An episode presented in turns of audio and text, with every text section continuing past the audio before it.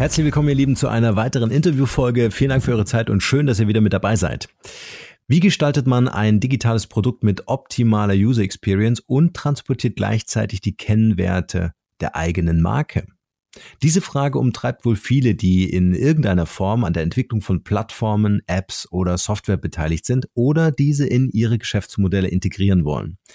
Ein spannender Ansatz fokussiert hierbei genau die Schnittstelle zwischen User Experience Design und Markenidentität. Auf diese Weise werden Markenwerte für den Nutzer intuitiv erlebbar und können messbar zum Erfolg des Unternehmens beitragen. Was es mit dieser sogenannten User Experience Identity genau auf sich hat, welche Rolle dabei mentale Codes und Neuromarketing spielen und über vieles mehr möchte ich mit meinem heutigen Gast sprechen. Er ist geschäftsführende Gesellschafter und Director Design Strategy der Münchner User Experience Design Agentur Kobe. Nach Abschluss seines Diploms in Produktdesign an der Bauhaus-Universität Weimar arbeitet er für mehrere Jahre als Designstratege im Bereich Industriedesign bei Design Affairs, bevor er mit der Gründung von Kobe zusammen mit drei Partnern im Jahre 2012 auf die digitale Seite wechselte. Bei Kobe verantwortet er den Bereich Designstrategie und trägt dafür Sorge, dass jedes gestaltete und entwickelte Produkt die Werte der dahinterstehenden Marke kommuniziert. Freut euch auf ein super spannendes und sympathisches Interview mit Felix van der Sand. Viel Spaß dabei. Der Markenrebell Podcast. Spannende Interviews, wertvolle Strategien und provokante Botschaften für Führungskräfte und Unternehmer.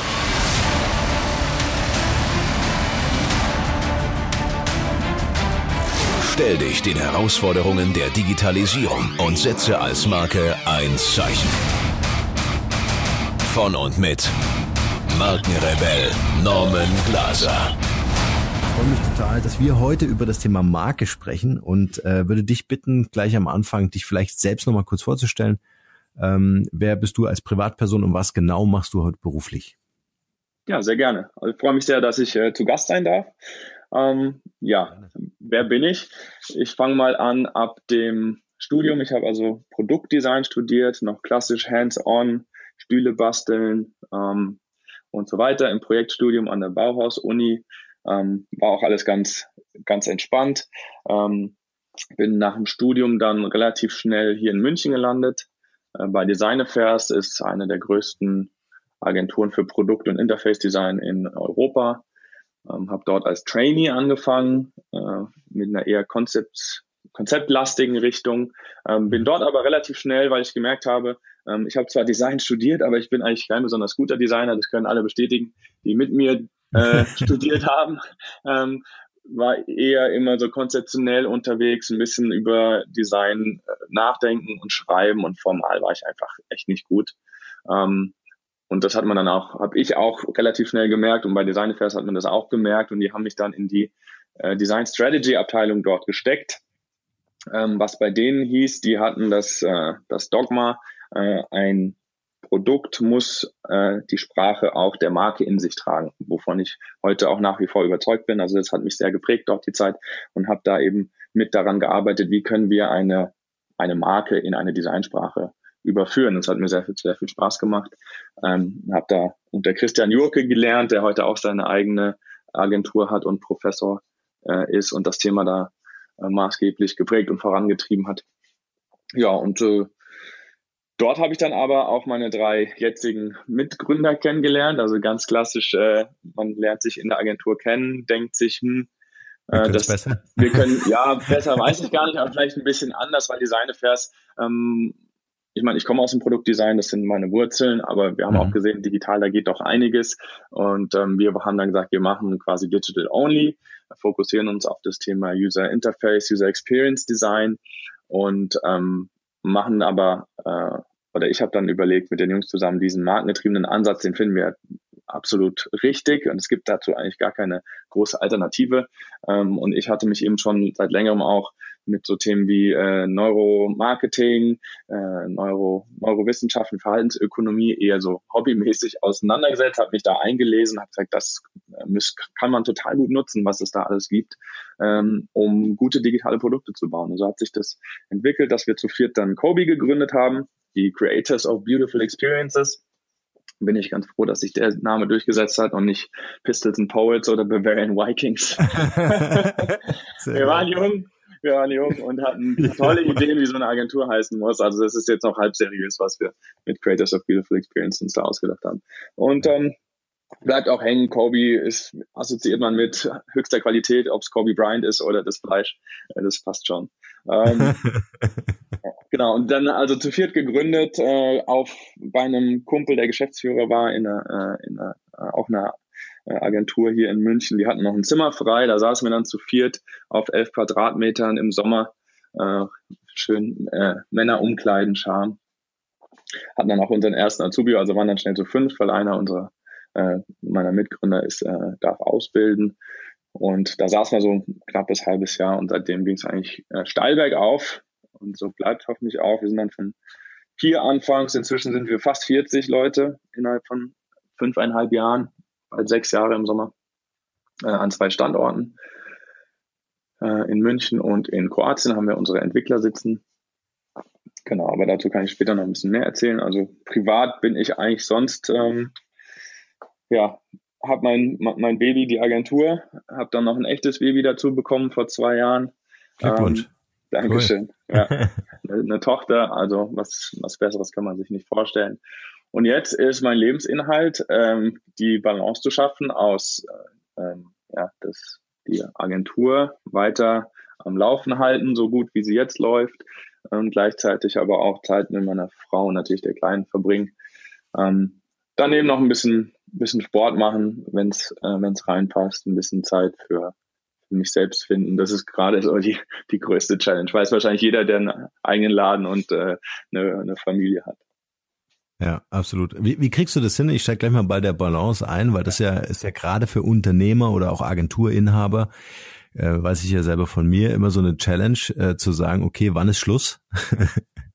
da ähm, bin ich fleißig am Üben. ähm, ich glaube, das Wichtigste ist, ähm, dass man lernt, und da tue ich mich gar nicht so leicht mit, dass man lernt, äh, Nein zu sagen zu manchen Dingen. Äh, mhm. Natürlich möchte man immer gerne als, äh, wenn du, wenn du irgendwie dann, also im Münchner Standort sind wir 20 Leute und jeder möchte natürlich gerne ähm, deine, dein Rat oder deine Unterstützung für, für Dinge, äh, die Kunden sowieso. Äh, und da dann ähm, regelmäßig Nein zu sagen, nach Hause zu gehen, Handy abzuschalten, super, eh super schwer und dann einfach mal, wenn es auch nur ein, zwei Stunden sind, auf die Familie konzentrieren. Ähm, ja, also der, der Ursprung oder die, die Lösung für alles ist eigentlich Nein sagen und seine Zeit wirklich gezielt einteilen und dann aber auch die Zeit, die man entweder das eine oder das andere macht, auch bewusst das eine oder das andere machen und nicht nebenbei noch äh, dann irgendwie Mails checken oder noch schnell einen Anruf machen oder irgendwie mit den Gedanken ganz woanders sein. Dann, das ist aber eine große Herausforderung, dann wirklich da bei der jeweiligen Sache dabei zu sein. Ja. Der hilft mir aber, und da bin ich schon bei der, da bin ich wahrscheinlich der klassische äh, äh, New Economy äh, Unternehmer oder Selbstoptimierer. Mache ich die, alles, was gerade was gerade en vogue ist, mit Meditation, intermittierendem Fasten, äh, Tagebuch schreiben, äh, alles, was ähm, gerade so, ähm, was man sich gerade gegenseitig empfiehlt, aber definitiv zu Recht. Also ähm, ich, also Meditation hilft mir total. Ich versuche das jeden Morgen 20 Minuten zu machen. Schaffe ich nicht immer, aber ähm, das hilft mir total, ähm, den Monkey Mind, wie man das nennt, also das die permanente Gedankenspirale zu allen möglichen Themen. Im schlimmsten Fall, wenn Stress ist, dann diese negative Spirale, äh, die einfach zu öffnen, loszulassen und dann wirklich auch sich dann ähm, immer auf das, was gerade passiert, einzulassen, weil eigentlich alles andere gibt's ja nicht. Vergangenheit war, die Zukunft kommt noch. Es gibt ja eigentlich nur diesen Moment jetzt und wir verpassen ihn eigentlich ständig. Und da hilft natürlich die ganze Social Media Attacke auch nicht unbedingt. Und das, das ist die große Herausforderung, glaube ich, dabei. Also Nein sagen und ähm, ja. versuchen, was hast zu fokussieren. Was hast, was, ja, was hast du heute für ein Pensum? Ähm, es geht eigentlich. Ähm, in guten Wochen sind es äh, 40. ähm, 40, 50, also unterschiedlich. Es sind natürlich auch mal 60, wenn ich viel unterwegs bin oder irgendwelche Konferenzen. Äh, dann nehme ich mir dann aber auch, bleibe ich einen halben Tag zu Hause oder ähm, gehe am, gehe am Freitag früher.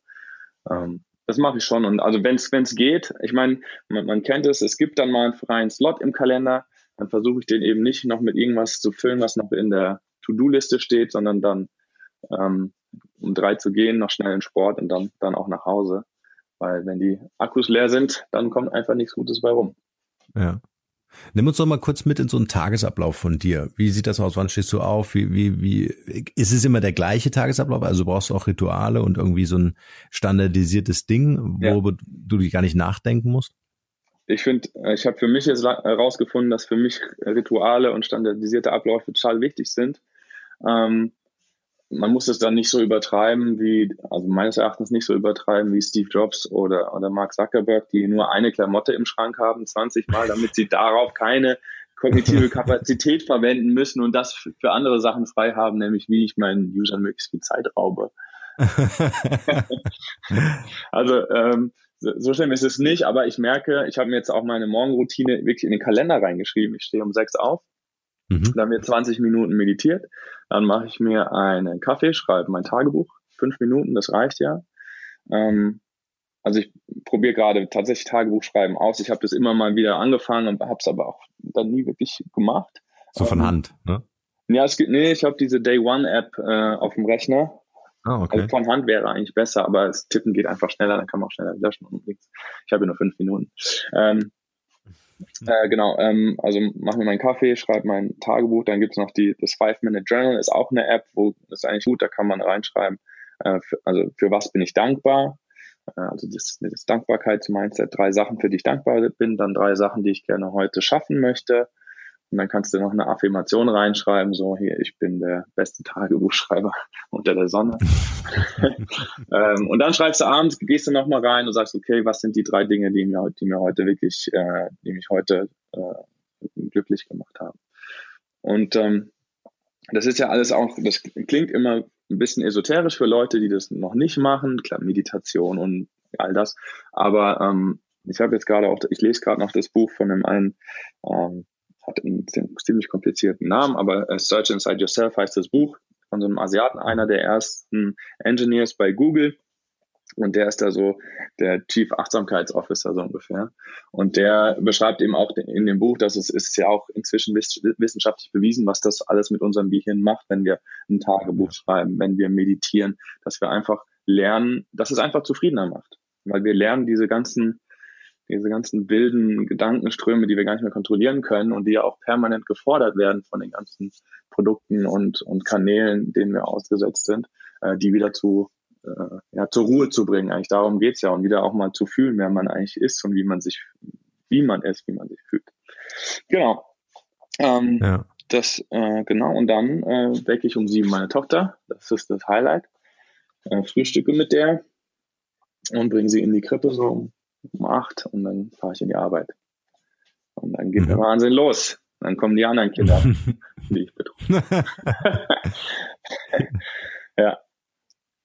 Genau, aber es, ähm, ja, das macht einfach, das, also ich komme dann in die Arbeit und dann habe ich eine, eine, eine meine To-Do-Liste für den Tag, ähm, die ich dann versuche abzuarbeiten und mit meinen Terminen zu koordinieren. Aber das macht mir einfach mega viel Spaß, weil wir haben so, so viele super, super talentierte und, und gute Leute in der Arbeit. Es macht einfach Bock, mit denen jeden Tag ähm, abzuhängen schon fast. Also mit denen, das fühlt sich oft gar nicht nach Arbeit an. Und das ist, äh, dafür, dafür bin ich sehr dankbar, dass ich irgendwie die Chance hatte, so ein, so ein ähm, Ökosystem auch ähm, selber aufzubauen, so wie ich mir das vorstelle, mit lauter talentierten Leuten, wo jeder jeden Tag was voneinander lernt, wo es einfach Spaß macht, zusammen coole Dinge zu machen und das machen wir. Mhm. Stark. Vielleicht äh, können wir da noch ein paar Sätze verlieren, Kobe, zu deiner Agentur. Ähm, äh, gib uns doch mal so ein bisschen Gefühl, äh, was ist der Spirit, der euch antreibt? Ähm, ist es so äh, eine Agentur, wie ich sie ja auch kenne, ja, aus meiner Zeit in München, ähm, äh, oder habt ihr für euch so, ein, so einen eigenen, eine eigene Kultur entwickelt, äh, die vielleicht natürlich auch durch die Leute mitgetragen wird? Äh, welche Auswirkungen hat vielleicht das Thema New Work, Thema Homeoffice und Co. Ja. bei euch? Wie arbeitet ihr? Also wir haben tatsächlich ähm, jetzt vor einem Jahr mal angefangen ähm, aufzuschreiben, wie, ähm, wie wir uns vorstellen, was, was so unsere Glaubensgrundsätze sind für eine gute Zusammenarbeit. Das, hat, das hat was äh, damit, da steht dann drin, dass man immer ähm, äh, Default to Positivity and Happiness, ähm, dass wir, mhm. dass wir, wenn möglich, die Extrameile gehen. Das heißt gar nicht irgendwie äh, das Wochenende durchackern, sondern sich Gedanken machen, wie kann ich da noch im Zusammensein mit den Mitarbeitern, aber auch natürlich für den Kunden noch ein kleines, kleines extra Gimmick, was, was irgendwie dann die Gedanken wieder anregt und denjenigen glücklich macht. Mhm. Ähm, da steht drin, dass man versucht, ähm, ähm, andere ihr Gesicht wahren zu lassen, also nicht andere schlecht dastehen zu lassen. Also insgesamt sind es so 13, 13 Regeln, die unsere Kultur äh, definieren. Da haben wir uns auch was, ich meine, von äh, Netflix hat sowas auch.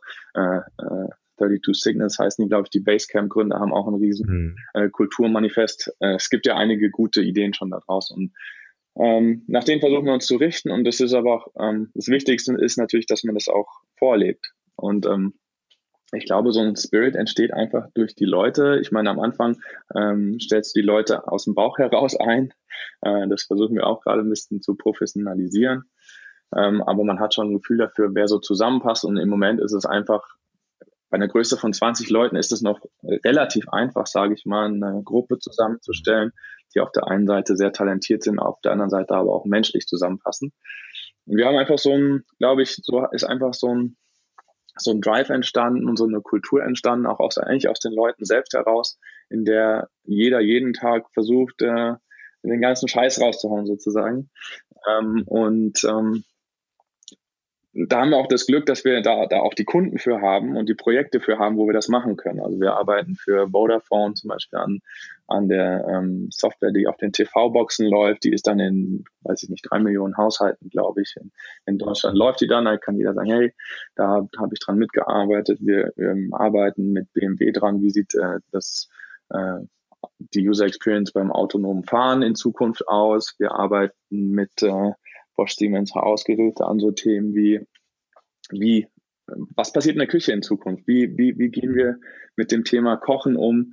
Äh, was ist das, was für ein Ökosystem wird da entstehen? Und äh, also lauter, lauter spannende Themen, äh, wo, wo wir wirklich auch die äh, mitgestalten, wie wir in Zukunft mit Produkten umgehen. Und das ist eben, das ist eben super spannend. Ähm, ja, und dann feiern wir natürlich regelmäßig so hart wie es geht. Wir fahren, ähm, wir fahren eine Woche lang nach Kroatien runter und nehmen schon auf der Hinfahrt den Bus auseinander. Also wir haben auch eine ganz gute Feierkultur. Ähm, und es hilft natürlich, dass wir auch noch, äh, wir haben ja neben der Agentur ähm, eigentlich schon ein Jahr nach Agenturgründung relativ flott haben wir noch ein, haben wir gesagt, wir haben ja alles an Bord an Ressourcen, wir können noch ein eigenes Produkt bauen. Und damals waren wir noch vier, fünf Jungs, haben wir natürlich musste es ein Fußballmanager sein, eine Fußballmanager-App, weil wir haben alle äh, Communio gespielt. Das ist so das, der, das, mhm. der, der Platzhirsch in Deutschland, den gibt schon ewig. Äh, wir haben gesehen, dieses Fantasy-Sports-Modell in den USA funktioniert äh, sehr, sehr gut ähm, und haben das dann, haben dann hier unsere eigene Fußballmanager-App an den Start gebracht, inzwischen mit Sky gepartnert, eigenes Unternehmen mit, äh, mit Investments drin und äh, Bundesliga-Lizenz und allem drum und dran. Also es läuft richtig gut. Und das, da haben wir auch ein super, super gutes Team mit einer riesen Community hinten dran. Und das befruchtet sich so gegenseitig. Und so haben wir eigentlich so, so ein Setup, was, äh, was jeden Tag super viel Spaß macht. Und das, äh, ja, da bin ich sehr glücklich drüber. Ja, ist auch schön, äh, mal so das eigene Projekt, also nicht immer nur für den Kunden irgendwas zu, äh, zu entwickeln, ne, was irgendwie aus einem Briefing äh, entsteht, sondern einfach mal zu sagen, hey, darauf haben wir Lust und wir entwickeln das. Genau. Und das, das große Glück ist eben, dass wir, dass wir alle Ressourcen an Bord haben, um das, ähm, um das auch machen zu können. Ja, ja, ja, ja. Sehr schön. Genau darüber ähm, wollen wir jetzt noch unbedingt sprechen. Also darauf habe ich mich besonders gefreut, um mit dir mal über das Thema Design zu sprechen und über das Thema Marke. Ja. Ähm, ja. Jetzt äh, hast du schon so ein paar äh, Begriffe gesagt, Thema Neuromarketing oder auch Verhaltensökonomie und dergleichen. Äh, du hast einen, einen tollen Satz gesagt, ähm, äh, die, die Sprache der Marke nat natürlich auch in eine Designsprache zu überführen. Ähm, was bedeutet für dich Marke und äh, wie wichtig ist vielleicht auch das Thema Marke oder wie eng hängt das Thema Marke auch am Menschen? Mhm. Ja, also äh, nichts, also Marke ist allgegenwärtig und nichts geht ohne Marke. Ähm, also Marke im Sinne auch von Image. Jeder Mensch hat ein Selbstbild, jeder Mensch hat ein Bild, das er nach außen abgibt. Das ist auch nicht immer deckungsgleich beides. Ähm, mhm. Also, und wir sagen immer, sobald man mit einem Produkt an sich in einen Markt begibt oder im ersten Schritt erstmal mit einem Unternehmen sich in einen Markt begibt und dort anfängt zu interagieren mit Kunden über Werbekanäle, Marketingkanäle, was auch immer, ab, ab dem Zeitpunkt habe ich ein Bild am Markt und dieses Bild, dieses Image ist, ist meine Marke. Das ist das, was die Leute von mir äh, wahrnehmen. Mhm. So, und das kann ich jetzt mit viel Geld entweder gezielt formen äh, oder ich lasse es und dann formt sich das aber äh, eben automatisch durch die Art und Weise, wie ich mich verhalte in den Köpfen der Menschen. Und dafür ist ja Mar Branding und Marketing da, um, mhm. um diese Geschichte äh, die da erzählt wird über mein Unternehmen und warum mein Unternehmen mit seinen Produkten eben die richtige Wahl ist und nicht die Konkurrenz oder, oder andere Produkte. Ähm, um diese, diese Geschichte zu erzählen, dafür ist Marketing da und deswegen sind Marken so wichtig, um mich da, um da überhaupt relevant zu sein. Und wir haben eben gesagt, ähm, okay, wenn jetzt Unternehmen so viel Geld investieren in, in ihre Marken, äh, in die Kommunikation ihrer Marken auf all ihren Kanälen, ähm, dann müssen wir doch auch gucken, dass die Produkte dieses Unternehmens. Und das sind immerhin die äh, Touchpoints, mit denen nachher die Kunden am häufigsten interagieren. Nehmen wir das Beispiel Banking App. Ich, ich erzähle auf all meinen Kanälen, ich bin die richtige Bank für dich, ich habe super Konditionen oder ich bin eine Premium-Bank und äh, ich, wir, wir sind genau die richtigen Partner für deine Ansprüche. Dann muss ich diese Geschichte, die ich auf all meinen Kanälen erzähle, doch auch in meine Banking App reinbacken. Das muss sich doch dann genauso anfühlen. Eigentlich gibt es dazu mhm. keine Alternative, ähm, die digitalen Produkte meines Unternehmens, die sich auch in einem Markt befinden und auch eine Geschichte erzählen durch die Art und Weise, wie sie, äh, wie sie gestaltet sind, das deckungsgleich zu machen mit der Marke. Und das ist das, was wir, das, was wir bei Kobe machen. Beobachtest du tatsächlich ein Bewusstsein für Marke? Ich frage deshalb, weil was ich beobachtet habe so in meiner Zeit, ähm, ähm, wo wir Marken entwickelt haben, Dinge präsentiert haben dem Kunden, ja, niemand kommt auf die Idee, einem Heizungsbauer zu sagen, wo die Heizung undicht ist, ja, äh, du so ein 90 Grad Winkelrohr finde ich jetzt nicht schön, können wir einen 45 Grad Winkel machen, ja? ja. Aber zum Thema Design hat ja jeder eine Meinung ja. und das, was du ja auch sagst, ist äh, Design ist ja auch eine gewisse Messbarkeit. Also es ist ja, es gibt ja einen Grund dafür, dass sich Designer zurückziehen, ähm, in, in Laborkittel anziehen und wirklich forschen, um die äh, äh, ja, weiß nicht, ob es immer die richtige Form ist, aber um überhaupt eine Form zu finden, eine formale und inhaltliche Form der Marke zu bauen und zu entwickeln. Das ist ja nicht, ja, man kennt es vielleicht schon, ähm, wenn man sagt, okay, mit, man geht mit seiner Logoentwicklung zu einer Werbeagentur, kriegt 15 Vorschläge und muss dann eins aussuchen. Ja, das gibt's natürlich auch.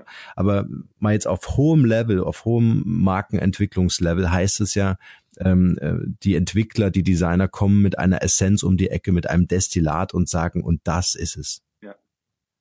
Also meine Frage nochmal, ähm, warum oder, oder, oder warum glauben so viele Menschen zu sagen, okay, hier kann ich mitreden? Das ist natürlich auch immer ein Gefühl, ne? Design, Gestaltung, ja. jeder ist irgendwie in seinem Geiste schöpferisch. Genau.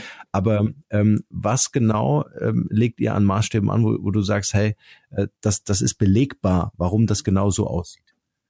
Also genau, genau das ist das Problem. Zu Design hat jeder eine Meinung, weil jeder denkt, er hat, oder die meisten denken, ich, sie haben einen guten Geschmack, oder jeder hat, jeder hat einen Geschmack. Ja? Ja, und den projizieren ja. sie dann in so ein Ergebnis rein und dann, ähm, das ist uns ja auch schon passiert, wir waren in einer Vorstandspräsentation, haben, haben da ein Produkt präsentiert und dann, dann sagt der eine, ja, ich habe das mal meiner Frau gezeigt. ja, der Klassiker. Das, das ja, ist der Moment, wo der Designer weinend seinen Laptop fließt, langsam raus. ähm, ja. Nee, aber ja, also von wegen ja, meine Frau, die hat super schöne Weihnachtskarten gemacht, äh, die haben, die haben auch allen gut gefallen, die hat wirklich ein Gespür für Design und die hat gesagt, wir müssen das so und so machen. Und dann stehst du natürlich da. Also zu Design hat jeder eine Meinung. Ja. Äh, es gibt Leute, die fahren einen Fiat Multipla und die finden den auch schön. Es gibt Leute, die finden, äh, finden andere, andere Dinge schön. Ähm, und genau das ist, das ist genau der Ursprung allen Übels äh, unseres Erachtens im, im, im Designprozess. Äh, weil mhm. du hast am Ende, endest du immer bei Geschmacksdiskussionen und die sind äh, nicht auflösbar. Du kannst nicht jemandem sagen, pass mal auf, danke für dein Feedback, aber ähm, ja, du bist hier in deinem Multipler angefahren, lass uns bitte nicht über Design reden. ähm, und deswegen haben wir gesagt, ähm, wir müssen diese Geschmacksdiskussion irgendwie ausmerzen und ähm, das passt eigentlich ganz gut dazu, äh, dass wir eben unseren, unsere Methode gewählt haben, eine Designsprache aus, aus der Marke abzuleiten. Und ähm, da, ich meine, wir haben darüber ein Fachbuch auch äh, rausgebracht, wo das genau ähm, beschrieben ist, wie das funktioniert. Aber ähm, ich habe immer Schwierigkeiten, das in drei Sätze zu packen. Äh, aber am Ende geht es darum, dass ähm, jedes Element eines Produktes, also ob der Button jetzt eckige oder runde Kanten hat, ob da viel Weißraum benutzt wird, welche Farbwelt ich wähle, wie eine Animation, also eine, eine, eine Transition äh, gestaltet ist, ob die sich schnell bewegt und so ein bisschen nachwippt, weil sie total unter Spannung steht, oder ob mhm. die sich, äh, ob die nächste Seite reingefahren kommt, ganz langsam wie so eine Tresortür und einrastet.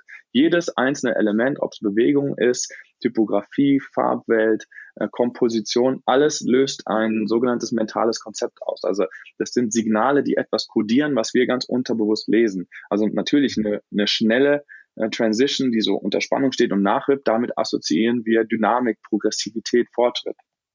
Ähm, und wenn, wenn das ein Teil der Marke ist, dann haben wir die richtige Transition gewählt. Wenn ich aber eine Bank bin und sage, wir sind sicher, transparent, und auch noch empathisch, weil wir mit dir auf Augenhöhe sind, dann wählen wir vielleicht eine, einen Übergang, eben der diese Tresortür, äh, der sich dieser äh, Tresortür-Metapher bedient. Mhm. Ähm, mhm. weiteres Beispiel, äh, ein super schönes Beispiel dafür ist das Deutsche Bank-Logo. Also du hast diese aufsteigende Linie, was in unserer mhm. westlichen. Welt Fortschritt bedeutet, von links unten nach rechts oben. Aktienkurse, die gehen hoch. Das ist fortschrittlich, also sie haben Fortschritt und dann den sicheren Rahmen drumherum. Also es ist, es ist ähm, Wachstum im sicheren Rahmen. Ist das Logo der Deutschen Bank, ist genial nach wie vor. Mhm, so, und das, da sprechen wir von, da macht sich keiner richtig bewusst drüber Gedanken, wenn man sich mit dem Thema auseinandersetzt schon. Aber das sind eben äh, mentale Konzepte, die da, die in jedem Pixel eigentlich drinstecken, jetzt mal auf digitale Produkte schon gesprochen. Mhm. Und so können wir äh, im Prinzip jedes einzelne Gestaltungselement, ob wir ein, einen Button eben mit kantigen Ecken gemacht haben, weil der äh, Präzision und Qualität darstellen soll, oder ob wir ihn schön in einem langen Loch abgerundet gemacht haben mit, einem, mit, einer, mit einer pastelligen Farbgebung, weil es eben eher weich, menschlich und empathisch wirkt. So. Wir können also jedes Gestaltungselement tatsächlich aus einem Markenwert heraus argumentieren. Mhm. Ähm, das ist äh, in, in, drei Sätzen, wie wir das machen. Ähm, vielleicht nochmal ein, ein Vergleich zu den, zu den mentalen Konzepten. Ähm, das sind einfach Dinge, die wir gelernt haben in unserer Kultur. Man spricht da vom Erfahrungswissen. Ähm, zum Beispiel können wir ähm, Erhabenheit können wir dadurch äh, ähm, äh, kodieren sozusagen, wenn wir Dinge höher darstellen als andere, weil wir haben das einfach gelernt, damit arbeiten wir auch. Der erste ist immer ganz oben. Die Könige haben sich früher auf, auf den Thron gesetzt, erhaben von, äh, von, vom Volk sozusagen. Und ganz interessant auch das Beispiel, ähm, wie kann ich Exklusivität oder eine Premium-Positionierung zum Beispiel kodieren? Und wenn wir uns mal die Premium-Marken anschauen, äh, die arbeiten immer mit sehr, sehr viel Weißraum um ihr Markenlogo äh, drumherum wenn ich nicht gerade Louis Vuitton bin und alles zupflastere mit meinem Logo, ist es bei den Marken äh, im Premium-Segment in der Regel so, dass die mit viel Weißraum arbeiten. Äh, mhm. Ist auch bei Apple so. Apple ist ein Premium-Produkt für, für, mhm. für hippe junge Leute, also eine der wenigen Marken, die das irgendwie zusammenkriegen. Ich bin jung, frisch, rebellisch eigentlich sogar und trotzdem Premium und äh, mein Laptop kostet 3000 Euro. Äh, das ist schon ein ordentlicher Stretch, den die hinbekommen. Ähm, aber jetzt nochmal im Sinne von mentalen Konzepten wenn wir ähm, uns die Apple-Produkte anschauen, um, die, um das Apple-Logo drumherum ist immer möglichst viel physische Distanz. Ja? Also dem Logo kommt nichts zu nahe. Die machen das sogar in den Apple Stores, wenn ich da reingehe und wenn ich mal überlege, wie haben die dann ihre ganzen MacBooks positioniert, da sind auf, weiß ich nicht, sechs, acht Quadratmetern stehen vielleicht vier oder sechs MacBooks. Ja? In einem, in einem Mediamarkt werde ich dafür gefeuert. Da ist Absatz, da müssen auf die kleinste Fläche maximal, maximal viele Produkte, um die abzuverkaufen. Mhm. So, Apple sagt aber, lass mal möglichst viel Weißraum, physische Distanz um meine Produkte, um äh, mein Markenlogo, auch sogar, wenn ich auf apple.com surfe, da ist mal ein MacBook, da sind mal drei iPhones, ansonsten nur Weißraum, da steht gerade noch oben, was es ist und ein teurer Claim. Mhm. Ansonsten, ist, ansonsten ist da nur Weißraum. Also an allen Touchpoints mit der Marke Apple habe ich dieses Phänomen um die Produkte, um das Markenlogo, ist sehr, sehr viel physische Distanz. Und wir haben einfach gelernt, mit physischer Distanz äh, auch emotionale Distanz äh, zu kodieren. Zum Beispiel, ähm, wenn sich zwei, wir sehen das auch ganz viel in unserer Sprache, wenn sich zwei Leute, wir sagen ja, zwei Leute stehen sich, die stehen sich nah. Also wir nutzen das Konzept der physischen Distanz, um eine emotionale Distanz auch zu beschreiben, in dem Fall aber eine äh, emotionale Nähe und eine physische Nähe. Wir stehen uns nah heißt ja nicht, dass wir Tag und Nacht nebeneinander stehen. Wir mhm. nutzen nur dieses äh, Konzept der physischen Distanz, um eine äh, physische Nähe in dem Fall, um eine emotionale Nähe zu beschreiben. Und ähm, ähnlich ist es mit, äh, er hat einen scharfen Verstand. Das heißt ja nicht, dass er mit seinem, mit, mit seiner Gedankenmacht Schinken schneidet, äh, sondern ähm, wir benutzen diese physische Eigenschaft der Schärfe, dass er also klar, etwas klar trennen kann, um auch die, diese emotionale, geistige Schärfe zu beschreiben. Und so ist es eben auch mit Distanz. Wir haben gelernt, wenn zwischen einem Subjekt oder Objekt oder eben einem Markenlogo und der Umwelt möglichst viel Distanz ist, dann ist dieses Subjekt oder Objekt in dem Moment exklusiv. Es distanziert sich, es schließt sich aus, es bekommt die Aufmerksamkeit. Zum Beispiel so ein äh, Sprecher im Bundestag, der hat zwischen sich, wo er da am Podium steht, und den Zuhörern ist immer eine gewisse physische Distanz. Die Könige haben das genauso gemacht. Die haben sich erhaben gestellt und zwischen sich und dem Volk immer möglichst viel Distanz gelassen. Der Papst macht das auch. Steht oben auf seinem Balkon, ganz weit oben, der ist ja schon fast näher am Himmel als am Volk und äh, hat zwischen sich und den Leuten da unten äh, möglichst viel physische Distanz. Wir haben also gelernt, physische, physische Distanz heißt auch emotionale Distanz und in, in dem Fall das mentale Konzept von Abgrenzung, Exklusivität, was wiederum Premium ist. Also long, long story short, lasse ich viel Weißraum um ein Markenlogo, um einen Button, um ein Produkt, dann assoziieren wir damit, okay, das ist was Besonderes. Und das ist nur ein Beispiel für mentale Konzepte, wie ich tatsächlich ähm, durch die Art und Weise, wie ich gestalte, arrangiere, Markenwerte kodieren kann. Mhm. Vielleicht, ähm, weil das passt super. Ähm, äh, ich habe immer einen Spruch, den ich mit so meinen äh, Klienten nehme, und zwar ist das, du musst den Weißraum beherrschen. Und das deckt sich ja genau mit dem, was du gerade sagst. Das Beherrschen heißt eben auch, dass äh, ich irgendwie mir äh, den Raum gebe, ne? äh, als, als König in, in deinem Beispiel oder Papst und dass ich auf der anderen Seite, und das ist, glaube ich, auch eine Sache, die äh, unsere Hörer gut ausprobieren können, mal so ihre eigene Website oder ihren eigenen Auftritt mal anzuschauen. Ähm, oftmals hat man ja so das, das Verlangen, ja, äh, zu sagen, hier ist noch Platz, hier ja. können wir noch was hinsetzen, ja. ja? Also, äh, da, dass man es kaum aushält, dass auf einem weißen Blatt Papier lediglich ein Logo oben drauf ist. Oder auch die, die Visitenkartenfrage. Ja? Ähm, warum muss das eine Klappkarte sein? Was, wie viele Informationen müssen auf eine Visitenkarte? Ja, ja. ja es, es kommt immer darauf an, was ist, wieder, da würde ich wieder immer von der Marke ausgehen oder von meiner eigenen Geschichte, wenn es meine Visitenkarte ist. Was will ich denn dass die Leute unterbewusst jetzt da, da rauslesen, wie ich das Produkt gestaltet habe. Das kann ja auch, wenn ich irgendwie, ähm, weiß ich nicht, wenn ich Rennfahrer bin, kann das alles total dynamisch mit asymmetrisch schneidenden Linien, mit Dinge, die äh, ähm, äh, eben Dynamik kodieren, mit Bewegungsunschärfe arbeiten, all solche Dinge, kann ich eine Visitenkarte auch vollkleistern mit Dingen. Also solange da aus Sicht der Marke die richtige Geschichte drin steckt. Wenn ich mit viel Weißraum arbeite, bin ich ähm, relativ schnell, also das kommt einfach von diesem, dieser Distanzassoziation, bin ich relativ schnell in einem Bereich, wo es um, äh, wo es um Exklusivität, Premium-Positionierung geht. Ja. Aber das kommt, das ist eben die Geschichte. Äh, man sollte sich immer, bevor man etwas gestaltet, darüber Gedanken machen, was will ich denn eigentlich, was ist denn eigentlich die Geschichte, die ich da erzählen möchte, durch die Art und Weise, wie ich gestalte. Und das muss die mhm. Geschichte des Absenders sein, ja. damit das zusammenpasst.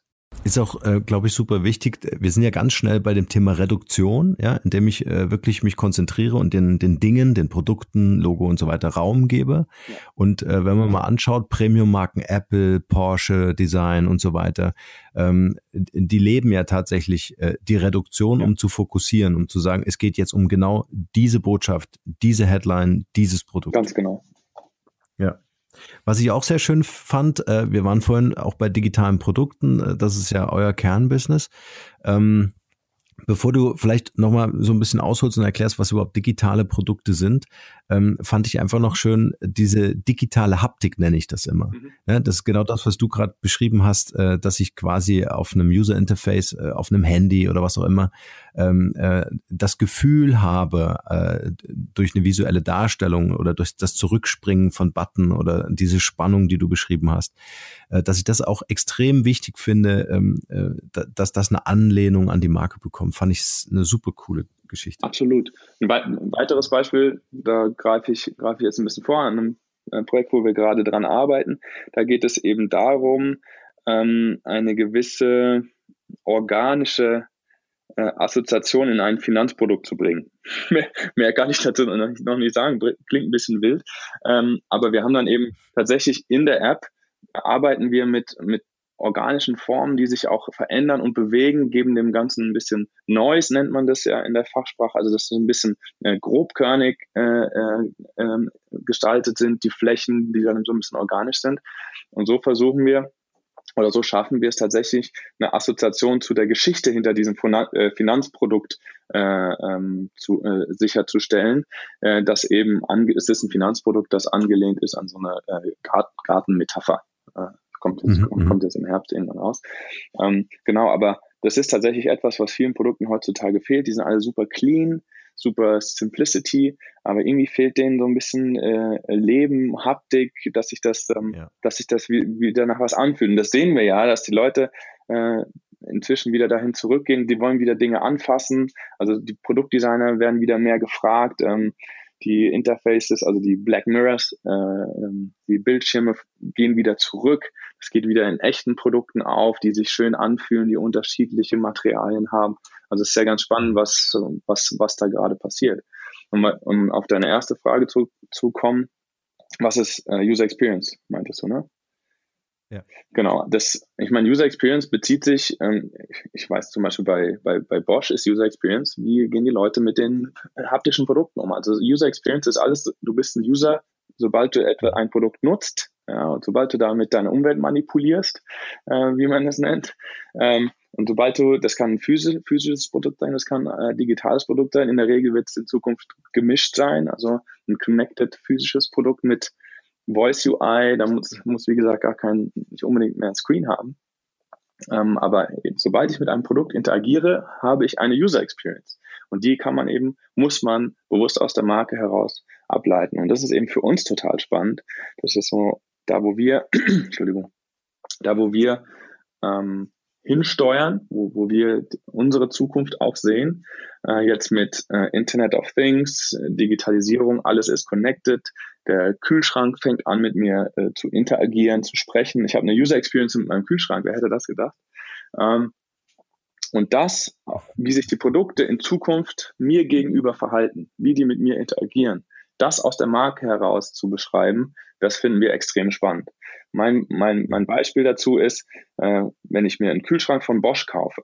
Bosch, German Engineering, Trust, äh, also dann habe ich diesen Kühlschrank ja in der Regel auf Basis einer Markenpräferenz gekauft. Ja, der ist ja nicht, die unterscheiden sich, also bei Kühlschränken ist das beste Beispiel, die unterscheiden sich ja wirklich überhaupt nicht. Ja, haben vielleicht ein, zwei Features, die sich unterscheiden. Aber ich kaufe einen Bosch-Kühlschrank und der Bosch-Kühlschrank fängt an, mit mir zu reden oder mir Push-Nachrichten zu schicken, dann erwarte ich auch, dass sich dieser Kühlschrank wie so verhält, wie ich das von der Marke Bosch erwarte. Ja? Also der darf dann ruhig ein bisschen akademisch sein, der darf mir auch mal sagen, hey Felix, du hast morgen Vortrag, heute ist das Biercompartment gesperrt oder wie auch immer. Dann sage ich danke, äh, gibt eine Beschwerdemail an Bosch, äh, ich bin schon ausgezogen aus dem Elternhaus, ich brauche das nicht mehr, wie auch immer. Aber ich, äh, das würde ich einem Bosch-Kühlschrank vielleicht sogar ähm, zutrauen, dass er meinen Kalender kennt und dann ähm, eben etwas akademisch mir gegenüber und auch etwas äh, oberlehrerhaft zu mir sagt, pass auf, ich empfehle dir jetzt die und die Ernährungsweise heute, weil morgen ist das und das. So kaufe ich mir ein Nest-Thermostat, das ist eine ganz andere Story. Nest-Thermostat, das ist ja dieses schön gestaltete, äh, etwas äh, weiche, sehr farbige äh, UI. Ähm, und von der Positionierung her ist es eher so mein, mein, mein netter amerikanischer Austauschstudent, der bei mir in der WG lebt äh, und mir ähm, eine, eine Nachricht aufs Handy schickt, wenn ich aus der Arbeit rausgehe, hey, du bist ja auf dem Heimweg, sehe ich gerade, ich, ich mach dir schon mal die, fahr dir schon mal die Heizung hoch, damit wir es nachher schön warm haben, wenn du dann einen Film anschauen willst, den du dir vorhin bei Netflix gekauft hast. Ähm, und die Tonalität der Dinge, die, der Charakter der Dinge, wie die sind, wie die mit mir interagieren, das wird ja in Zukunft total spannend, weil die eben einen eigenen Charakter bekommen, dadurch, dass sie connected sind und wissen, was ich tue. Und das aus einer Marke heraus abzuleiten, äh, finde ich super spannend. Das sieht man ja auch im Silicon Valley, haben Dramaturgen, Regisseure, Drehbuchautoren, haben da Hochkonjunktur, weil die Leute sagen, wir haben jetzt hier diese ganzen Geräte, oh Gott, oh Gott, oh Gott, was machen wir denn damit? Wie, wie, wie reden die denn? Ja? Und wir sehen ja auch schon, dass, mhm. dass eine Alexa, wie die, äh, oder die ganzen Voice Assistants, wie die aktuell aufgesetzt sind, habe ich letztens irgendwo gelesen, dass die schon unsere Kinder verhunzen, weil die, äh, zumindest die, wie unsere Kinder kommunizieren, weil die sagen einfach, Alexa, mach Licht, haben kein Bitte, danke, Alexa gibt auch nie Widerrede. die machen nur noch, nur noch kurze Ansagen und so fangen die dann auch unter, an, untereinander zu sprechen. Ja. Und das ist ja. natürlich schon ein ja. Problem ähm, weil wir haben den versuchen, denen beizubringen, ähm, nach gewissen gesellschaftlichen, gesellschaftlichen Normen äh, zu interagieren und höflich zu sein. Und dann Alexa macht einfach alles, was man sagt, ohne Widerrede. Und wenn man, wenn man sie beschimpft, dann ist sie, ist sie einfach still. Anstatt sich zu wehren. Oder sagt, oh, das fand ich jetzt nicht so schön. Ja. Aber was ich sehr schön finde, ist, dass du die Verbindung schaffst, äh, gerade und auch nochmal das Bewusstsein dahingehend schärfst, sich immer wieder klar zu machen, dass die Interaktion Marke-Mensch einen ganz extremen äh, Bezug oder eine, eine ganz extreme ähm, Connection einfach herstellt. Also Absolut. ich habe jetzt gerade zum Beispiel an mein Auto denken müssen. Das ist ein Range Rover. Ja, da denkst du eigentlich, okay, technologisch müsste das irgendwie im 21. Jahrhundert angekommen sein aber das Navigation oder das gesamte User Interface von diesem Auto kannst du komplett wegschmeißen. Also das fängt schon an mit, du drückst auf den Knopf und eine Sekunde später hast du die Reaktion. Ja, ich weiß nicht, was sie da reingebaut haben, aber und äh, äh, das Interessante ist, dass ähm, ich jetzt quasi, wenn mein Leasing ausläuft, mir dreimal überlegen werde, ob ich mir nochmal so ein Auto vor die Tür stelle. Und äh, dass das die Kaufentscheidung maßgeblich mit beeinflussen, welches Erlebnis du mit dem Produkt der Company hast. Äh, das, weil ich, ich habe deshalb äh, irgendwie diese Gedankenschleife gerade, weil äh, ich hatte mal ein ähm, äh, Erlebnis mit einem Klienten, der gesagt hat, äh, du äh, mach einfach, ist wurscht, wie das aussieht. Ja, ist mir völlig egal, wie die Marke wirkt nach außen. Ich brauche jetzt eine Website oder ein, ein, eine App oder was auch immer oder eine Plattform. Ja, ähm, aber sich da wirklich die Zeit zu nehmen und zu sagen, die Leute, und das sind am Ende des Tages Menschen, die Zeit mit dir als Marke, mit deinem Tool, mit deiner Plattform, mit deiner App verbringen und die werden darüber entscheiden, ob sie es A weiter nutzen und B jemanden davon erzählen werden. Absolut. Also und, das ist. Und, äh, ähm, jetzt, ja. jetzt überleg mal, dass in Zukunft du nicht mal mehr selber fahren musst, sondern du in deinem Auto sitzt und vielleicht deinen Videocall machst oder äh, den Yoga-Modus einlegst, wie auch immer dann hat wirklich, dann ist nur noch die User Experience im Auto und im, äh, mit dem Ökosystem drumherum der maßgebliche Treiber für deine Kaufentscheidung und nicht mehr, ob das besonders, besonders tolle Straßenlage hat oder ob das besonders fancy gestaltet ist von außen. Wenn du das ja. wahrscheinlich ja nicht mal mehr besitzt nachher das Auto, sondern nur noch on demand äh, liest oder wie auch immer, monatlich. Der Unterschied. Ja. Und ja, da ist die Frage zum Beispiel, was du in einem Auto benutzt. Ist es der riesengroße, geile Bildschirm im Tesla? Ja, äh, oder das Lenkrad. Ja, also ist das Lenkrad Leder wichtiger als eine Oberfläche oder jetzt, was ich auch sehr schön finde, ist, was du darstellst, die die Emotion, die davon ausgeht. Ja, du steigst in ein Auto ein und das Auto fragt dich, darf ich deine Spotify Playlist abspielen? Ja, mhm. wo du dann einfach so, ein, so einen emotionalen Sprung innerlich machst und Gänsehaut bekommst und sagst, natürlich, wie geil ist das? Ja. also Danke, dass du ja. mitdenkst. genau. Ich meine, ja. wahrscheinlich weiß, weiß das Auto sogar, du bist jetzt auf dem Weg zur Arbeit und hörst da am liebsten den äh, Markenrebell Podcast und äh, der läuft dann, der läuft, der läuft dann schon äh, oder fängt dann an zu laufen, wenn du ein, wenn du einsteigst. Ähm, genau. Aber äh, genau wie du sagst, also wir wir sagen, ähm, ein digitales Produkt, also User Experience ist nichts anderes als Brand Experience und Nutzer denken nicht denken nicht in Touchpoints, die denken nicht ah, die Kundenhotline war jetzt richtig kacke, aber der TV-Spot war geil, deswegen mag ich die Marke immer noch. Wenn ich an irgendeinem Touchpoint oder ich oder die App ist die App ist eine Katastrophe, aber die Plakate haben mich wirklich angesprochen. Das gibt's nicht. Ja? Also es, mhm. alles ist Brand Experience und das, die Einzelteile setzen sich im Kopf des Nutzers zusammen. Deswegen ist ja jetzt Custom Experience so ein Riesenthema, dass ich jeden Touchpoint bis ins Ende durchdenke und orchestriere, dass das alles immer passt und ich den Nutzer immer richtig anspreche und immer abhole. Und wir sagen, deine digitalen Produkte sind eigentlich einer der wichtigsten Touchpoints. Da muss, muss der Nutzer die Marke erleben, weil User Experience ist ein, genau wie du es gerade beschrieben hast, ist ein extrem wichtiger Faktor für oder gegen eine äh, Kaufentscheidung oder Nutzungsentscheidung. Und dazu kommt, du hast es gerade äh, angerissen, ähm, äh, wenn ich den Kunden an einem Touchpoint verliere, ja, dann habe ich einfach noch ein paar andere Mitwettbewerber, die das äh, an dieser Stelle besonders gut genau. machen und die Abwanderungsquote ist natürlich immens. Ja. ja. Ja, und die Leute haben nicht mehr so eine starke Markenbindung heute. Die switchen von, von, von, von Audi genau. zu BMW, das ist denen total egal, solange einer der beiden ihre Bedürfnisse besser befriedigt als der andere. Da ist dieses Commitment, äh, ich koche nur mit Maggi oder wie auch immer, oder ich nutze nur Persil, ähm, das ist, es wird immer schwächer. Ja. Felix, jetzt will ich natürlich auch äh, wissen, was du in deiner Glaskugel so siehst. Wo entwickelt sich das Ganze hin in einer digitalen Welt, in der wir jetzt leben, mit veränderten Kommunikationsformen äh, äh oder wie wir miteinander interagieren, mit der Reizüberflutung an Informationen, die uns tagtäglich ereilen? Ähm, wo uns dann, wie du ja eingangs gesagt hast, auch ähm, so ritualisierte Tagesabläufe in gewissen sicheren Rahmen geben können. Aber was glaubst du, wird jetzt gerade auch für Unternehmen oder auch auf uns Menschen in Zukunft mit der Digitalisierung zukommen? Ich habe mich noch nicht entschieden, ob ich ob ich dystopisch oder utopisch sehe. Ähm, aber ähm, mit dem, was ich jeden Tag tue, ähm, bin ich geneigt, das Ganze, das auch positiv, die ganze Entwicklung zu sehen. Natürlich haben wir im Moment, über, wir überfressen uns gerade an Informationen.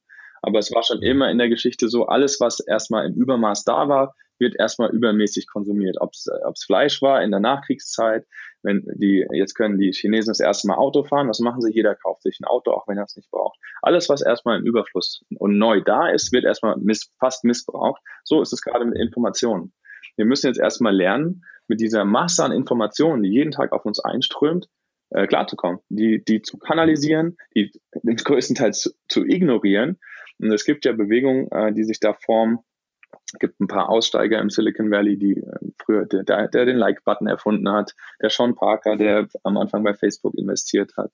Äh, die sagen alle, ey Leute, wir haben ein Monster geschaffen mit, mit Social Media. Das, was wir da machen, macht unsere Kinder kaputt, macht unsere Beziehung, zwischenmenschlichen Beziehungen kaputt und es macht uns selbst kaputt. Und dass Social Media ähm, Missbrauch depressiv macht, ist auch alles erwiesen. Wir müssen jetzt erstmal lernen, damit umzugehen.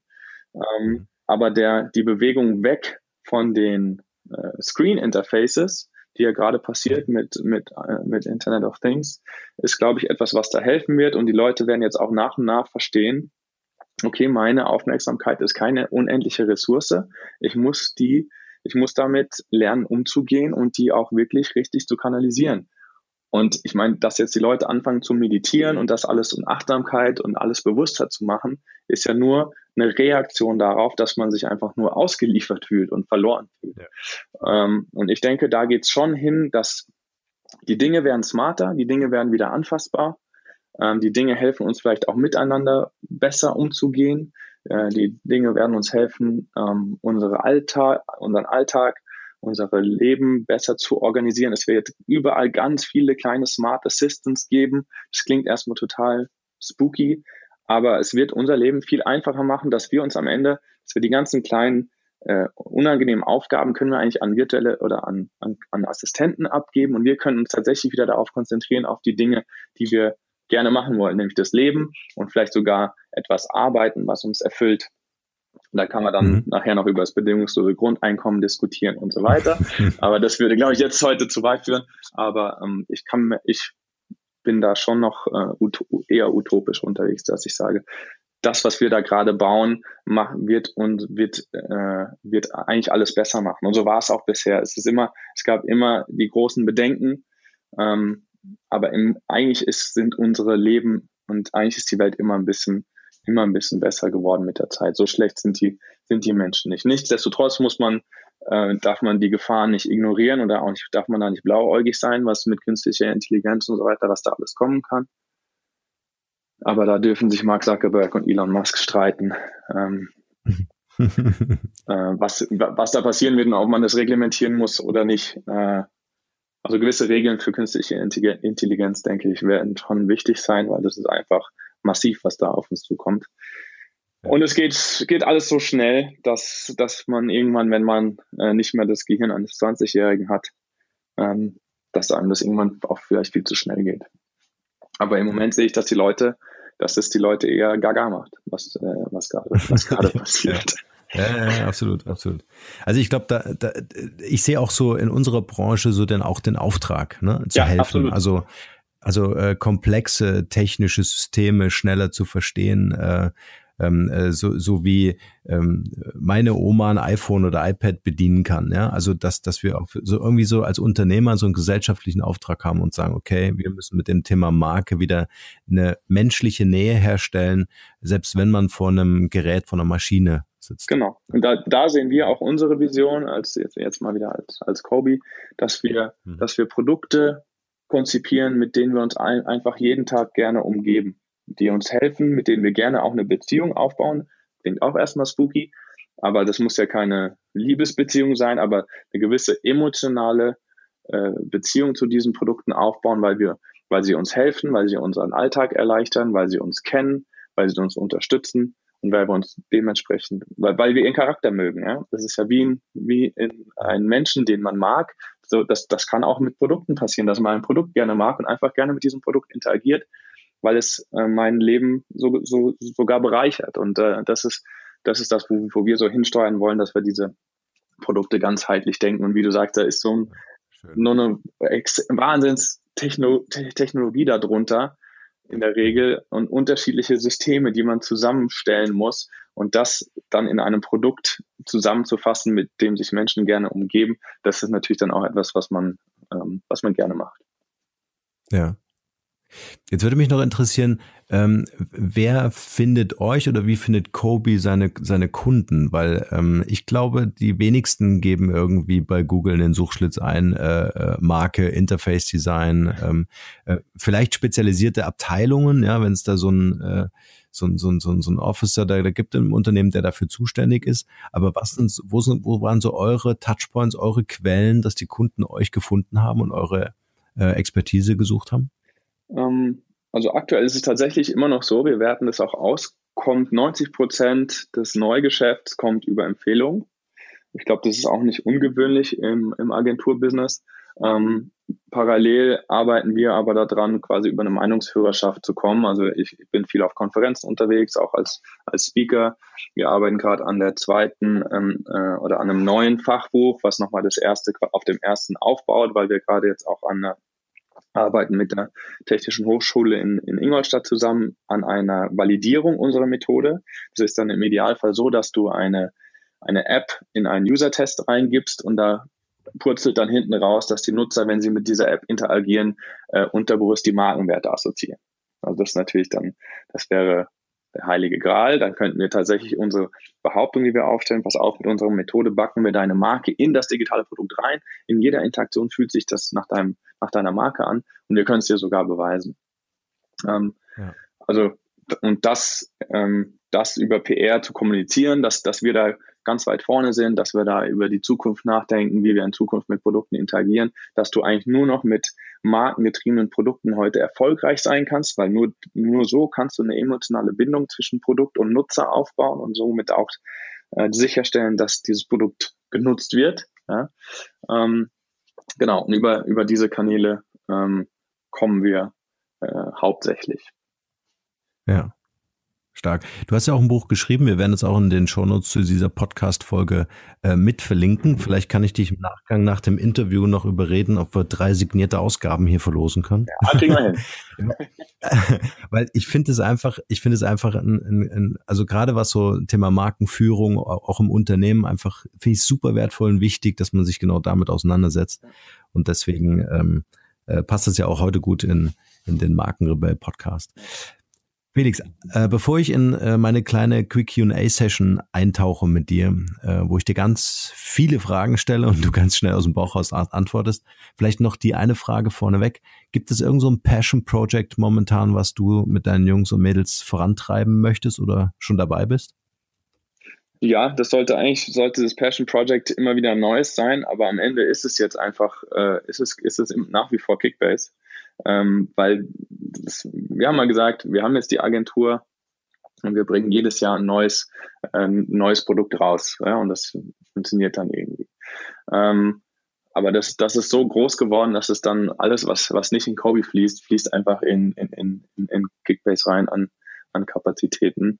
Und ähm, es ist auch einfach ein Produkt, was technologisch geil ist, was, was äh, über eine Million Downloads hat und was äh, super viel Interaktion in, im, im Social Media hat, weil wir da auch Jungs und Mädels haben, die sich, die das sehr, sehr gut machen. Und es macht einfach Spaß, diese, diese äh, Community wachsen zu sehen und die ganze Liebe, auch den Hass, den man da bekommt. Äh, aber wie, wie die Leute das feiern und wie sie das einfach cool finden und wie, wie unser Kickbase-Team auch einfach aus sich heraus diese Marke aufbaut, einfach, die basiert eigentlich nur darauf, wie die Jungs und Mädels sind. Und das ist etwas, was, was super gut gerade funktioniert. Ähm, jetzt würde man das, das ist, wäre im Nachhinein konstruiert zu sagen, das funktioniert einfach gut im Markt, wie, wie wir das aufgebaut haben, aber das kommt einfach aus den Leuten heraus. Und das ist, wie du es eingangs ja auch gesagt hast, ähm, die Leute wollen sich wieder mit jemandem identifizieren, der echt ist. Und die Jungs sind einfach echt. Das ist nicht immer alles gerade, was die machen, aber soll es auch gar nicht sein. Das ist einfach, einfach echt und gut, was die machen. Und man sieht, man sieht ihnen ihre, ihre Passion an in, in dem, was sie da tun. Deswegen ist das eigentlich, das ist das gerade, gerade unser, unser Projekt, wo, wenn wir nicht für die Agentur was machen, äh, all unsere Liebe reinfließt.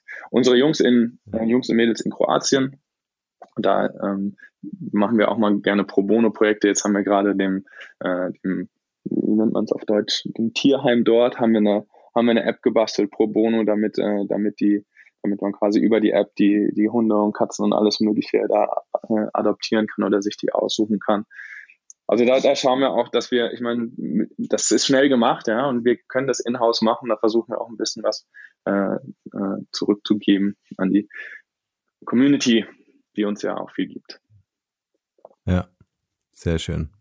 Ich sehe schon, wir müssen noch ein Update machen oder eine zweite Folge machen mit dir. Äh, auf jeden Fall zum Thema Marke, aber auch zum Thema Kickbase. Gerne, ähm, ja. Damit wir da noch mal ein bisschen tiefer eintauchen können, wie ihr das gebaut habt, weil es ist auch super spannend. Also gerade wenn es so, was so eigene Projekte angeht, das ist doch noch mal eine ganz andere Leidenschaft, die dahinter ist. Ne? Ja, würde ich jetzt nicht offiziell sagen. Natürlich sind wir bei unseren, unseren Kunden genauso leidenschaftlich. Äh, aber Natürlich. Ja, ja klar, da, da hängt wirklich, äh, da hängt so viel äh, Blut, Schweiß und Tränen drin. Das ist also, das, da, da darf man gar nicht mehr drüber nachdenken, was wir da, also beide Stränge parallel aufzubauen, wie wir da geschwitzt haben und schon so oft ja, äh, kurz vor kurz vor, vor Ende waren. Ähm, ja. ja. aber das ist ja der, der klassische Rollercoaster in einem Startup. So muss es ja sein. Felix, mit Blick auf die Uhr, ganz schnell noch die Fragen hinterher. Frage Nummer eins, was ist deine Mission? Einem Satz meine Mission, ähm, beruflich oder privat? Auch gern beide. beruflich, privat ist, ich auch gut. Äh, beruflich ist meine Mission, eine, ähm, eine Umgebung zu bauen, ähm, in, in der meine Mitarbeiter und ich äh, jeden Tag die Möglichkeit haben, etwas, etwas Großartiges zu machen. Mhm. Schön. Und privat? privat ist es ähm, für meine Familie und mich und alle, alle meine Liebsten ähm, meine Zeit so einzuteilen, ähm, dass wir viele schöne gemeinsame Erlebnisse haben. Ja, schön, dass Zeit auch so wichtig ist. Ja. Äh, meine Lieblingsfrage: Hast du ein Talent, von dem bisher keiner was weiß? ähm, ich gehe eigentlich, versuche mit meinen Schwächen ähm, und Stärken offen umzugehen. Ähm, deswegen glaube ich. Sind alle bekannt. Eigentlich alles bekannt. Alles, was ich ganz gut kann, alles, was ich auch überhaupt nicht kann, ähm, ist, ist glaube ich, bekannt, ehrlich gesagt. Das finde ich auch wichtig, dass man, dass man selber erstmal sich überlegt, was kann ich eigentlich gut, was kann ich schlecht und das, was man wirklich nicht so gut kann, dass man das abgibt. Mhm. Mhm. Wenn die Leute an dich denken, was ist das eine Wort, wofür du selbst als Marke bekannt sein willst oder schon bist? Hm, ich glaube, authentisch wäre ganz gut. Mhm. Endlich mal ein Wort. Viele sagen zwei, drei Wörter. Ich hatte auch einige im Kopf, aber du hast ja gesagt ein Wort. ich könnte das auch noch erläutern, aber es ist ja ganz gut, wenn man es auf ein Wort runterbrechen muss. Ja, genau. Ja. Äh, welcher Moment oder Rat hat einen besonders nachhaltigen Einfluss auf dein heutiges Leben oder auf dein Business? Moment, äh, da gab es einige Momente. Ähm, also der erste Moment war, also ich bin, ich bin sehr, oder ja, ich neige zu, zur Faulheit, wenn, wenn ich die Gelegenheit habe. Und das ähm, hat sich in der Schule gezeigt, das hat sich dann auch in der, in der Uni gezeigt. Äh, natürlich bin ich in einem Studiengang gelandet, in einem Pro Projektstudium, äh, wo es jetzt mal überspitzt gesagt gereicht hat, wenn ich am Semesterende einen schlecht zusammengezimmerten Stuhl hingestellt habe. Dafür habe ich dann meine Note bekommen, die dann auch nicht dramatisch war. Also mhm. ähm, es kam dann aber der Moment, wo es um Auslandsstudium ging und dann, weil ich mir da auch nicht besonders viel Mühe gegeben habe, ähm, bin ich im Winter in Wisconsin in Milwaukee gelandet. das ist ganz im Norden der USA, ähm, äh, bei den großen Seen. Und mhm. ähm, da habe ich mich zurückerinnert äh, gefühlt, als es jetzt hier mal knapp minus 20 Grad war mit einem eisigen Ostwind. So war es da permanent. Mhm. Ähm, da war ich dann aber an so einer richtig verschulten Uni und musste da acht Stunden am Tag in Kursen sitzen, da auch äh, performen, Sachen machen und dann noch Hausaufgaben und hatte da aber auch die Zeit, äh, ähm, was zu machen. Und da habe ich gemerkt, okay, wenn ich mich echt hinsetze und was mache, das tut zwar weh und das macht überhaupt keinen Bock und es fällt mir echt schwer, ähm, aber am Ende bin ich mit dem, was da rauskommt, bin ich ja ganz schön stolz drauf. Und das war eigentlich der erste Moment, wo ich gemerkt habe, auch während der Schule schon mal, wenn ich mich hingesetzt habe und das mich darum gekümmert habe, dann war ich auch mit den Ergebnissen zufrieden. Aber da dann in Bezug auf die Profession, die ich mhm. gewählt hatte, nämlich, nämlich Design. Mhm. Ähm, und das hatte dann so eine äh, Kette, das war eigentlich so der Startpunkt, wo ich das gemerkt habe. Dann kam ich zurück an die Uni, habe mir meine eigene Homepage in Flash zusammengebaut, die, die war ganz witzig und Projekte viel nebenbei gemacht und habe dann, dann ging es dann um Praktika und dann habe ich natürlich einfach so, so, so ein paar, so ein One-Liner an IDEO, Frog, an die ganzen Großen geschrieben äh, und, und alle möglichen Kleinen. Und irgendwann hat dann IDEO zurückgeschrieben, hey, das fanden wir ganz gut, was du da gemacht hast. Sollen wir, willst du nicht ein Praktikum in Boston machen? Und das ist dann, das ist dann natürlich Jackpot ähm, ähm, auch im Lebenslauf. Und dann habe ich das Praktikum gemacht bei IDEO. Ähm, dann war ich mit dem Studium fertig. dann habe ich nach einem Job geschaut. Ähm, hatte ein Vorstellungsgespräch hier in München bei jemandem, äh, mein wo mein Professor mich empfohlen hat. Die brauchten aber genau jemanden, der ein gutes formales Verständnis hat. Das haben die mir dann auch relativ klar zu verstehen gegeben, dass ich das nicht habe. Mit dem war ich auch einverstanden. Dann habe ich aber geguckt, jetzt, jetzt bin ich mal in München. Ich hatte da auch hier auch zu ein paar anderen noch geschrieben, hier Design Affairs. Da angerufen, habe gesagt, hey, ich bin gerade in der Stadt. Ich hatte mich mal beworben bei euch. Äh, Wenn es passt irgendwie, dann komme ich schnell vorbei. Haben die mich zurückgerufen, haben gesagt, ja, das passt. Zeig mal her, was du so gemacht hast. Ah, du warst bei IDEO. Äh, wir bauen jetzt hier so ein Design Affairs Studio, nannte sich das. Äh, so ein, äh, so, ja, so ein Konstrukt auf, wo jeden, jeden Monat zu einem Thema einfach ein Konzept rausgefeuert werden soll. Und das, das könntest du doch machen. Und so kam ich zu mhm. Design Affairs. Und somit war eigentlich mhm. der, deswegen kann ich jedem nur empfehlen, ähm, sich mal aus seinem, aus seiner Comfort Zone rauszubegeben. Ich meine, mit Anfang 20 in, in die USA gehen, da ein Auslandsstudium ist schon, ist, ja, ist heutzutage schon fast gang und gäbe, äh, einfach mal rauszugehen. Aber das kann ich nur jedem empfehlen, mal aus allem, was man kennt, Jetzt ist die USA gar nicht so weit weg äh, kulturell, ähm, mhm. äh, in manchen Dingen schon, aber äh, einfach mal rauszugehen und die Perspektive zu wechseln. Ja. Wie werden wir denn gesehen von außen? Wie werde ich von außen gesehen? Was, was gibt es da noch so für andere Arten und Weisen zu denken? Ähm, also das Rauskommen war für mich äh, ganz wichtig und äh, deswegen kann ich das jedem nur ans Herz legen.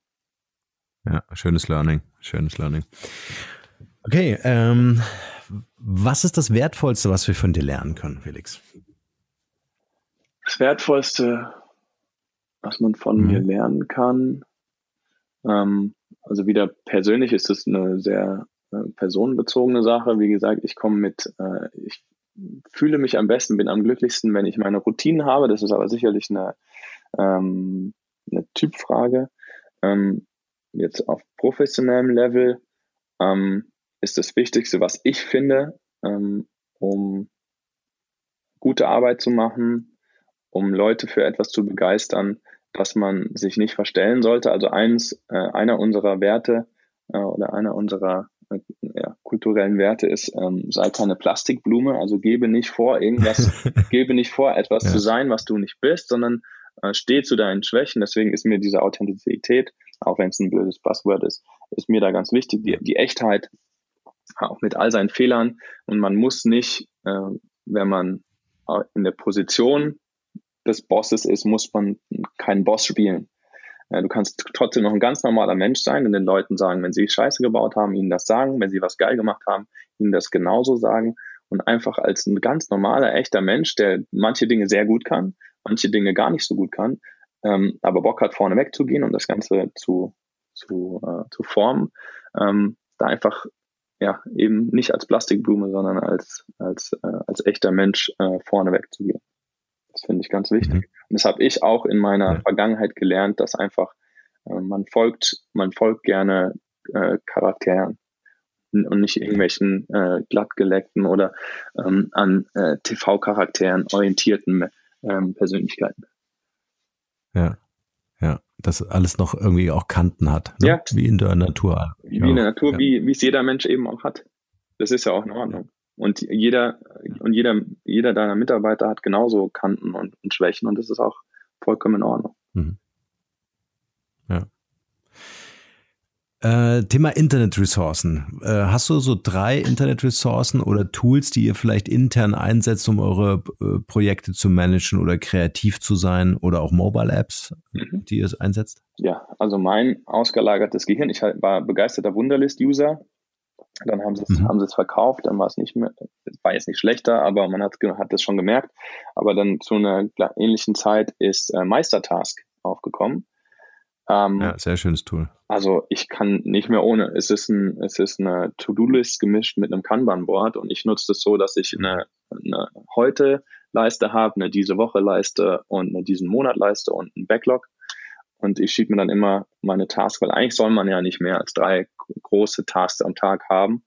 Ähm, mhm. ähm, organisiere mir meine Tasks chronologisch und schiebe mir dann, dann die entweder in den Tag rein oder in, in Feedback Loop Board oder wie auch immer. Also Meistertag ist für mich das, das, das, das Tool, mit dem ich mein ganzes Leben und meine ganze Arbeit tatsächlich organisiere. Ähm, mhm. Dann Evernote natürlich als externe Festplatte meines äh, Gehirns, um schnell Sachen mhm. aufzuschreiben, ähm, mhm. zu organisieren, alle, alle guten Artikel, alle guten Talks, die ich gesehen habe, da abzulegen, also als Bibliothek und schnelle Notes, dafür ist es einfach super gut geeignet. Ja. Und als drittes ähm, Talks of TED.com. Also ich meine, die mhm. suchen schon die weltweit, weltweit besten Speaker mit den besten Geschichten raus. Und da findest du eigentlich zu jeder Lebenslage, äh, sei es privat oder, oder geschäftlich, findest du einen, einen inspirierenden Vortrag. Und da sind echt immer ja. super Sachen dabei. Schön. Verlinken wir in den Shownotes natürlich auch. Gibt es noch dieses eine Buch, was für dich äh, einen besonders großen Mehrwert hat in deinem Leben? Ja, das habe ich erst, erst vor kurzem, äh, wie gesagt, gelesen, das ist Search Inside Yourself, weil es, ähm, der heißt äh, Chade Meng Tan oder sowas. Äh, auf jeden Fall, wenn man das Google und der äh, war Google-Entwickler, einer der ersten Google-Entwickler. Und der, ähm, also wenn man das eh, wenn man, wenn man es probiert, Meditation und so weiter, Achtsamkeit, dann merkt man, dann merkt man relativ schnell den Impact, den das hat. Und der ähm, beschreibt eben auch nochmal einfach die wissenschaftlichen Erkenntnisse, die den positiven Auswirkungen dieser Praktiken zugrunde liegen und ähm, was auch das für ein für, für dein Mindset bedeutet, für dein Leben bedeutet, und dass es dich einfach viel zufriedener macht. Und deswegen hat es schon einen großen Impact gehabt. Dann kann man noch ähm, ergänzen dazu, wenn man das lieber als Roman mag, gibt es noch den, den Pfad des friedvollen Kriegers. Das ist ein schöner äh, Roman, ähm, der auch ja, ähm, beschreibt, ähm, da geht es um einen Turner und äh, seinen Mentor, der so ein komischer Typ an der Tankstelle ist, der da immer und der an, scheinbar Zauberkräfte hat. Ähm, aber am Ende geht es da auch um, um Achtsamkeit und um seine Emotionen zu verstehen. Und das in eine schöne Geschichte gekleidet, das ist eigentlich ein super schönes Buch. Ja, super cool. welche drei Interviewgäste kannst du uns für den Podcast empfehlen? Wen können wir hier einladen? Von wem können wir noch was lernen? Ähm, das ist vorhin schon gesagt. Äh, Kickbase ist auch eine super interessante Story. Dann meinen Kollegen Anatol, der kümmert sich um Kickbase. Mhm. Der wäre sicherlich auch ein spannender äh, Interviewgast. Dann den, den Bernhard Karlhammer. Der hat auch hat selbst einen Podcast, We Hustle Radio. Ähm, der hat äh, Kinoheld gegründet und verkauft und ist jetzt ähm, kümmert sich ganz viel um äh, Marketing-Themen, Performance-Marketing, Social-Media-Marketing. Wie kriege ich, wie kriege ich meine Geschichte erzählt? Äh, der, der hilft uns auch bei Kobe ganz viel und ist ein mhm. super interessanter Typ. Ist jetzt gerade, äh, der lebt den lebt den Traum der, der, der digitalen Bohème, ist jetzt gerade vier Wochen mit seiner Family, äh, arbeitet er von Kapstadt aus und surft da jeden Tag. Ah, ja. Der macht auch seine, ähm, seine, sein Morgenritual ganz ähnlich, da, von dem habe ich da auch viel lernen können. Ähm, und der ist auch sicherlich ein, ein guter Interviewpartner. Und als drittes, also ähm, wenn du drankommst, Tony Robbins ähm, ist ähm, ja also ist, ein, ist eine Riesennummer in den USA, ist auch sehr, sehr amerikanisch, aber ist so ein Motivationscoach und hält da Riesenseminare ab mit 4000 Leuten, ist alles super teuer. Er hat aber auch ganz, ein paar ganz gute äh, Bücher geschrieben zum Thema ähm, wie motiviere ich mich, ähm, Mindset, Framing und so weiter. Wenn du, den, wenn du an den rankommst, dann würde ich gerne dazukommen. Aber das, du, also, äh, ich, ich frage ihn einfach. Ich, ja, ich bin im April in London. Frage ihn einfach. Sehr cool. Felix, hat mir total viel Spaß gemacht. Ich würde dir gerne das Schlusswort überlassen mit der Frage, was so dein bester Tipp für ein glückliches und erfülltes Leben ist. Oh, okay. Um, ähm, hm. Die schwierigste ja, Frage. Sehr, das ist ja immer, ist ja auch immer eine Momentaufnahme. Aber dann würde ich nochmal noch mal die, den Loop schließen mit Search Inside Yourself. Ähm, ich glaube, was wichtig ist für ein glückliches, erfülltes Leben, ist, dass man erstmal ähm, in sich selbst reinschaut, erstmal versucht zu verstehen, wer, wer, wer bin ich überhaupt, wo kommen diese Emotionen her, was treibt mich an, was sind meine Werte, was möchte ich eigentlich erreichen, will ich wirklich jeden Tag nur die ganze Zeit Fernsehen, äh, weil nur wenn du dich selbst verstehst, mit dir im Reinen bist, kannst du, kannst du glücklich und erfüllt sein, auch Gutes tun, anderen auch wieder was geben, was wiederum dir wieder etwas zurückgibt. Ähm, und ich kann nur ähm, empfehlen, ähm, zu versuchen, sich aus diesem Information Overload auszuklinken, aus diesem permanenten Energy Suckern, aus den ganzen äh, Kanälen, die permanent deine Aufmerksamkeit wollen, die genau wissen, wie sie deine Aufmerksamkeit, Aufmerksamkeit bekommen und behalten mit Methoden, die gar nicht so cool sind bei vielen Social Media äh, Kanälen. Und wirklich versuchen wieder ähm, ja, im Moment zu sein. Es klingt immer so ein bisschen esoterisch und cheesy, aber da ist, ist äh, viel Wahres dran. Ähm, weil ich habe es am Anfang schon gesagt, was, was vergangen ist, ist einfach, ist, ist gerade nicht und was in Zukunft kommt, ist auch gerade nicht. Es gibt nur diesen Moment jetzt. Und nur dieser Moment generiert nachher äh, eine, eine Erinnerung. Und äh, ich glaube, das ist das, was uns am Ende bleibt. Da helfen auch fünf Ferraris nicht.